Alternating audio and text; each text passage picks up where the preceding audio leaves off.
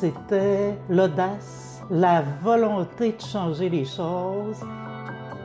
C'était la première fois qu'il y avait une revendication sur la réduction des écarts entre les bas salariés et les hauts salariés. C'était pas la première négociation dans le secteur public en 72, mais c'est la première où on décidait ensemble de véritablement vouloir améliorer les conditions de travail des employés de l'État.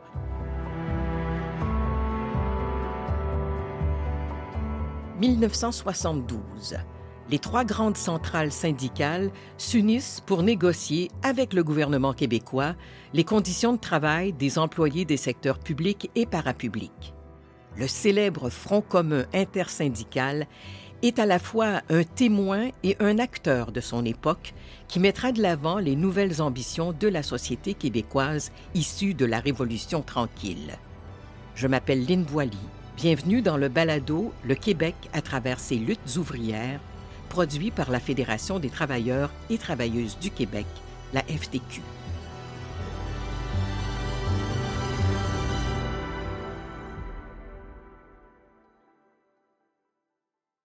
On était dans une période d'effervescence. Hein? Lorraine Pagé, ex-présidente de la Centrale des enseignants et enseignantes du Québec, la CEQ, rappelle dans quel contexte social s'inscrira ce qui deviendra le premier front commun intersyndical, une table unifiée qui réunira la CSN, la FTQ et la CEQ, l'ex-CSQ. Le mouvement syndical, le mouvement féministe, les grandes revendications, c'était ces années-là. Alors, non seulement on faisait une lutte pour la convention collective, ce que les syndicats ont toujours fait, mais d'une certaine façon, on contribuait à façonner le Québec moderne.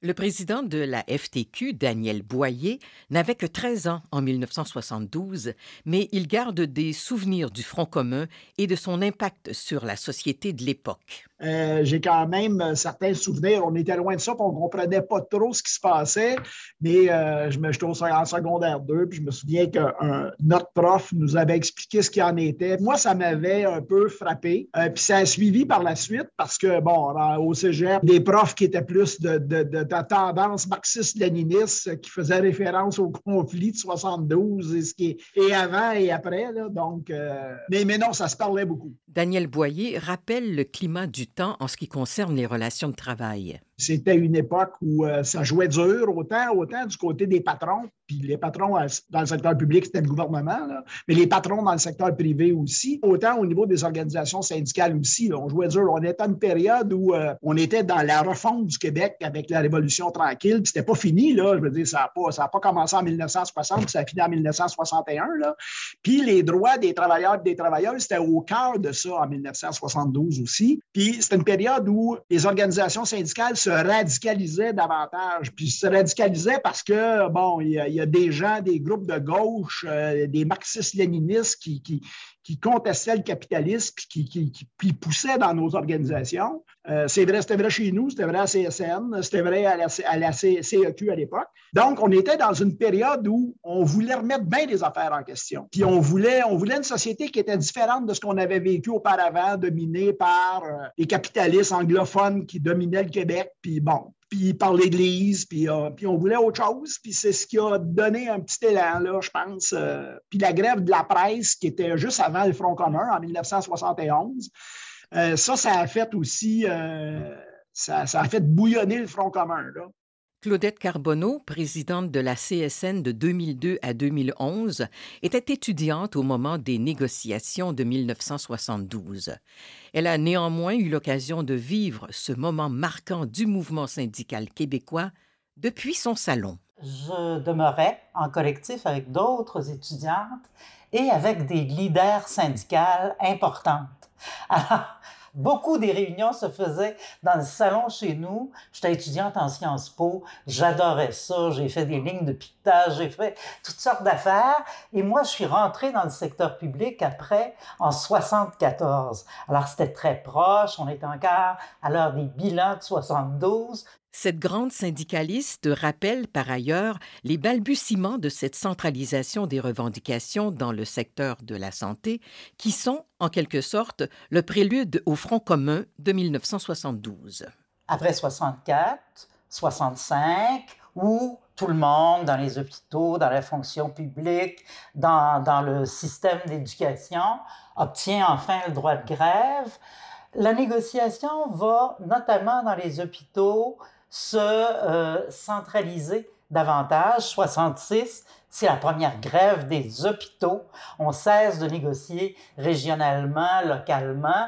Bon, c'est pas si mal. On s'en tire avec un certain nombre de gains. Je pense que les gens sont fiers de leur coût et on commence à avancer dans les conditions de travail. Or, l'élément central qui viendra, pour ainsi dire, inspirer l'Union des forces syndicales, c'est l'instauration, par le gouvernement du Québec, d'une politique salariale unique pour l'ensemble des secteurs publics et parapublics.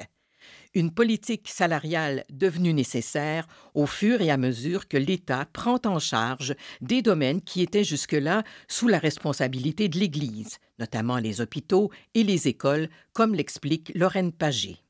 L'a créé parce qu'avant, ben, c'était les sœurs qui rendaient le service de santé dans les hôpitaux, c'était les sœurs qui le rendaient dans les écoles. Et là, ben, elle le faisait bien, mais elle le faisait gratuitement. Hein? Bon. Et là, maintenant, c'était des, des et madame tout le monde qui venaient dispenser ce service-là. Alors, il fallait mettre en place des conditions de travail qui, devenait, qui venait générer des conditions de vie adaptées au fait que maintenant, ce n'était plus des gens vivant en communauté qui venaient dispenser ce service-là. Alors, c'était vraiment une redéfinition des rôles dans la société d'une certaine façon. À nouveau, Claudette Carbonneau. Et un des premiers principes de la politique salariale du gouvernement à partir de la fin des années 60, c'est la comparaison public-privé et il devient impensable que le public puisse avoir une avance par rapport à ça. Ils doivent être à la remorque de tout ce qui se fait dans le secteur privé. Puis comme le secteur privé, c'est très vaste, très diversifié, ben, tant mieux c'est sur les plus bas salariés, les moins syndiqués, les moins bien organisés du secteur privé. Forcément, cette politique salariale unique pour le secteur public incite les grandes centrales syndicales à y répondre d'une même voix. Une idée, cependant, que refuse le gouvernement, comme l'expliquait Yvon Charbonneau, président de la CEQ à l'époque, dans une entrevue de 2014. Le gouvernement n'était pas d'accord à ce que nous donner accès à une, table centrale, un lieu central de négociation. On parlait d'une politique salariale devant s'appliquer à tous les secteurs, mais quand on parlait, nous, de parti syndical, de l'accès à une, table centrale, un lieu central pour négocier, c'était pas question. Qu'à cela ne tienne, les trois grandes centrales syndicales poursuivent leurs discussions et c'est en fin de compte, à la fin de l'année 1971, qu'une entente est signée entre la CEQ, la CSN et la FTQ afin de négocier conjointement les conditions de travail de leurs membres. Cette stratégie d'un front commun intersyndical est alors une approche complètement nouvelle. Elle exige cependant de relever un défi de taille, élaborer des revendications propres à unir tous ces syndiqués qui évoluent dans des contextes de travail souvent très différents. Claudette Carbonneau. Je pense qu'il y a eu une originalité, un effort extrêmement important à réfléchir quel type de revendication est susceptible d'unir ces gens-là et de créer une réelle solidarité, une réelle cohésion. On va élaborer des revendications de table centrale, davantage axées sur les besoins globaux, généraux des travailleuses et des travailleurs, plutôt que sur une comparaison mécanique, on reproduit bêtement ce qui se fait dans le privé et tant pis pour les conséquences. La grande revendication mise sur la table par ce premier front commun marquera les esprits. Un salaire minimum de 100 dollars par semaine pour tous et toutes. Marcel Pépin, alors président de la CSN, explique l'approche dans cette entrevue enregistrée vers 1990. Tu fais pas un front commun pour faire une négociation traditionnelle. Ce que tu es capable d'avoir tout seul, tu n'es pas obligé de mettre tout le monde ensemble pour l'avoir. Si tu vas avoir un 5% d'augmentation de salaire à l'époque, tu comprends bien que... Et c'est là qu'on avait pensé aux 100 semaine. Il y aura d'autres revendications, comme l'instauration d'un fonds de pension pour tous les employés de l'État et une revendication plutôt originale pour l'époque, l'indexation des salaires au coût de la vie. Claudette Carbonneau. On connaît aussi ces années-là un début de flambée des prix, un début de période d'inflation, et on va imaginer une revendication qui tourne autour de l'indexation des salaires. Je peux-tu vous dire là qu'à ce moment-là, t'en avais pas. Donc tout ça donnait un signal qu'il y en a pour tout le monde, même si dans un esprit d'égalité, de justice sociale, tu veux avoir une attention particulière pour les bas salariés. Je pense que, y compris les hauts salariés, peuvent comprendre ça. Mais on veut enrichir tout le monde et on veut améliorer la protection sociale de tout le monde. Hélas, les revendications du Front commun intersyndical, malgré leur bien fondé et leur idéalisme, frappent un mur, pourrait-on dire.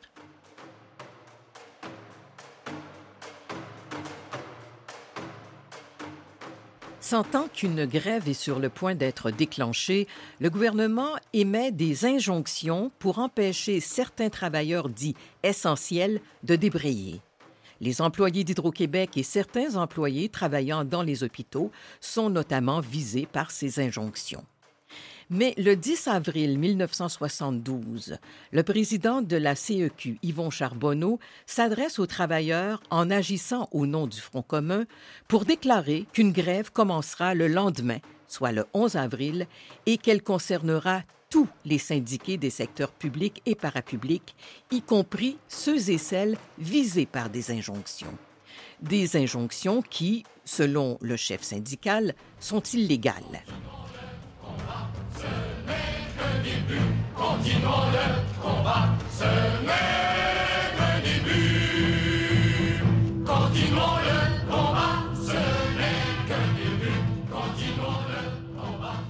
Dès le 11 avril, la grève générale illimitée est déclenchée. Pendant dix jours, plus de 210 000 travailleurs débrayeront, galvanisés par un slogan qui marquera l'histoire du syndicalisme québécois Nous, le monde ordinaire. Parmi les grévistes, près de 80% des 14 507 employés d'hôpitaux visés par une injonction refuseront d'y obtempérer. Les services publics québécois sont paralysés, la situation dans les hôpitaux se dégrade. Devant l'impasse, le gouvernement vote le 21 avril, soit dix jours après le déclenchement de la grève, sa fameuse loi 19, une loi matraque, comme le souligne Claudette Carbonneau. Hein, c'était les injonctions, c'était des amendes, des amendes substantielles qui portaient sur les individus.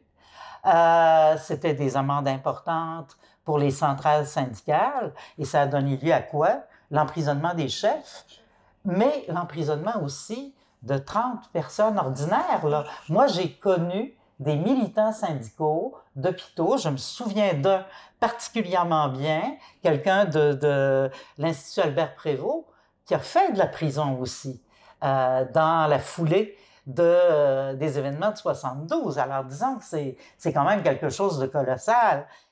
Le 9 mai 1972, le juge Pierre Côté de la Cour supérieure condamne les chefs des trois grandes centrales syndicales, Marcel Pépin de la CSN, Yvon Charbonneau de la CEQ et Louis Laberge de la FTQ à un an de prison pour outrage au tribunal.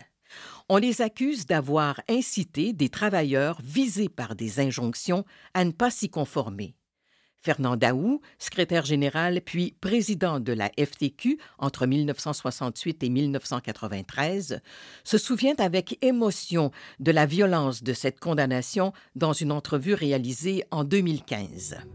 Quand on voit les, présidents de centrale se faire emprisonner, on ne peut pas ne pas avoir un sentiment d'hostilité à l'égard de ceux qui sont responsables des gouvernements euh, des ministres responsables, euh, écoutez, là, c'est de faire payer lourdement à des individus pour l'exercice de droits collectifs. Ben non, ça, écoutez, là, euh, ces gens-là n'ont pas été corrects, ont été des instruments au, service d'un pouvoir qu'on a dénoncé. Cette condamnation unique et révoltante rend la situation explosive. Le 9 mai, 3000 personnes manifesteront devant la prison d'Orsainville où sont détenus les trois chefs syndicaux. Un peu partout dans la province, ce sont près de 300 000 syndiqués qui débrayeront alors que le climat social se dégrade. Un automobiliste ira même jusqu'à foncer dans une ligne de piquetage avec son véhicule, faisant un mort. Cherchant à sortir de cette impasse, le premier ministre Robert Bourassa remplace son ministre de la fonction publique, Jean-Paul Lallier, par Jean Cournoyer. Celui-ci reviendra à la table de négociation et offrira aux syndiqués un salaire haussé, une échelle salariale uniformisée et un fonds de pension sera créé. Les trois chefs syndicaux, quant à eux, resteront en prison et purgeront le tiers de leur peine, soit quatre mois. Le premier Front commun de 1972 a profondément marqué le mouvement syndicaliste québécois. Lorraine Pagé croit par ailleurs que cette vaste mobilisation a eu un impact positif durable sur l'ensemble de la société. C'était une lutte des conditions de travail, mais ça avait une portée plus grande que ça. Parce que c'est sûr que gagner 100 dollars par semaine dans le secteur public, ça a eu des effets sur le privé. Comme quand on a obtenu le congé maternité dans le secteur public, ça a eu des effets sur le privé. Alors, ça a été cette étape-là et je pense qu'on a contribué à faire que la société a mis en place un certain nombre de choses, de mesures, de moyens, de conditions qui ne se sont pas que vécues dans le public, mais qui ont connu des résonances dans le privé les années passant. Le président de la FTQ, Daniel Boyer, rappelle cependant qu'une revendication au cœur du Front commun de 1972, soit la reconnaissance du droit de grève, n'est toujours pas acquise. La reconnaissance du droit de grève, on est toujours là aujourd'hui à chacune des négociations dans le secteur public. Puis, puis je vous dirais, c'est notre notre droit de négociation en bout de piste, qui est toujours, je dirais pas en péril, là, mais qui est toujours remis en question. Oui, le gouvernement négocie, mais il a toujours son chapeau de législateur en arrière. Ce pas un employeur comme les autres. Puis quand ça ne fait, pas, ça, fait pas à son goût, ben, il peut décréter des conditions de travail. Il peut, il peut forcer un retour au travail même quand la grève est faite de façon correcte, en respectant les services essentiels, puis ça, on l'a vu, euh, vu dans le passé, même dans ce temps-là, il peut se permettre de dire non, moi, je vous oblige à revenir au travail, non, je vous oblige à accepter telle condition de travail via des décrets. Donc, le parallèle, est toujours là. Est-ce que le droit de négociation, il est, euh, il est total? Ben non, parce qu'il y a toujours ça qui pend au bout, au bout, qu'on négocie avec le législateur, puis qu'il y a toujours ce pouvoir extraordinaire de mettre fin à la négociation quand bon va, lui sembler parce que il va décider que les services publics sont en péril, puis la, la, la, santé, la sécurité de la population est en péril, alors que ce n'est pas toujours le cas.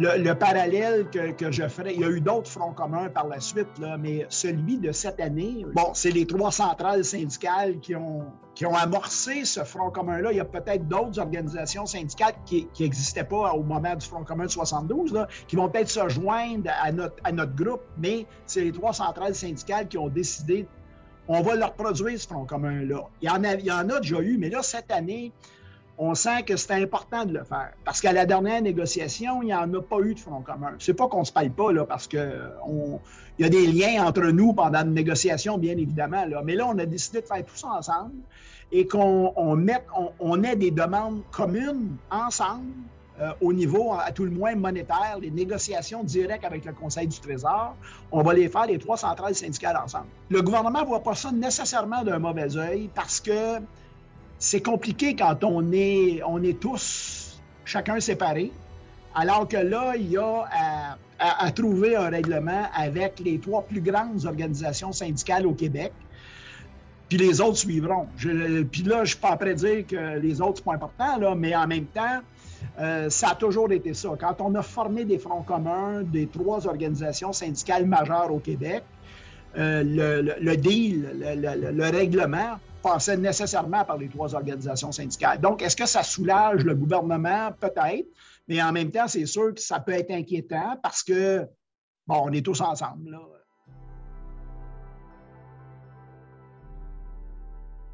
La FTQ remercie Claudette Carbonneau, Lorraine Pagé et Daniel Boyer. Remerciements également aux productions Ferisson pour l'utilisation d'extraits sonores de leurs archives. Ce balado est une production de l'agence 37e Avenue. Recherche et entrevue, Louise Bouchard. Réalisation et montage, Steve Prou. Ici Lynne Boily. Merci de votre écoute.